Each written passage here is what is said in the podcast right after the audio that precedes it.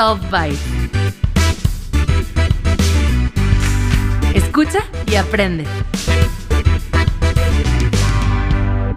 Hey, ¿qué tal chicos? De nuevo yo aquí en el Byte del Día, soy César y bien, hoy vamos a hablar sobre las fases del duelo. Bien, para empezar, ¿qué es el duelo? El duelo es todo aquel proceso en el que emitimos una separación con el objeto amado. No importa lo que sea, desde nuestro perrito, nuestra abuela, una pareja, algo que quisiéramos mucho como una libreta, lo que sea todo puede representar el objeto amado y acá lo importante es el proceso que sigue de cuando lo perdemos, ¿va? La primera fase es la negación, ese momento en el que uno sufre y dice, no, esto no puede estar pasando, es que no es posible, es que no, no, no, y nos quedamos trabados en el no.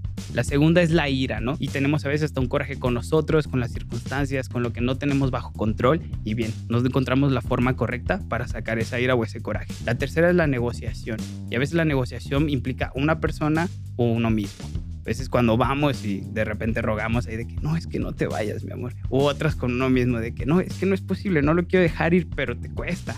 Entonces ya estás en la fase de la negociación. Por último es la depresión o la parte de la tristeza en el que uno lo va asimilando y por último llega la aceptación. Es importante que estas fases duran solo seis meses aproximadamente. Bien, esto varía según los teóricos, porque anteriormente se libraba durante un año, pero por el tema del capitalismo, sí, el maldito capitalismo y el consumismo, esta parte se ha cortado. Hay cosas sociopolíticas que influyen y bueno, en esto no es la excepción.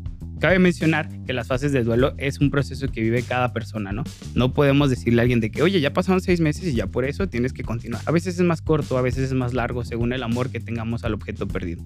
Y bien, esto es todo. Síguenos en nuestras redes, suscríbete y dale like.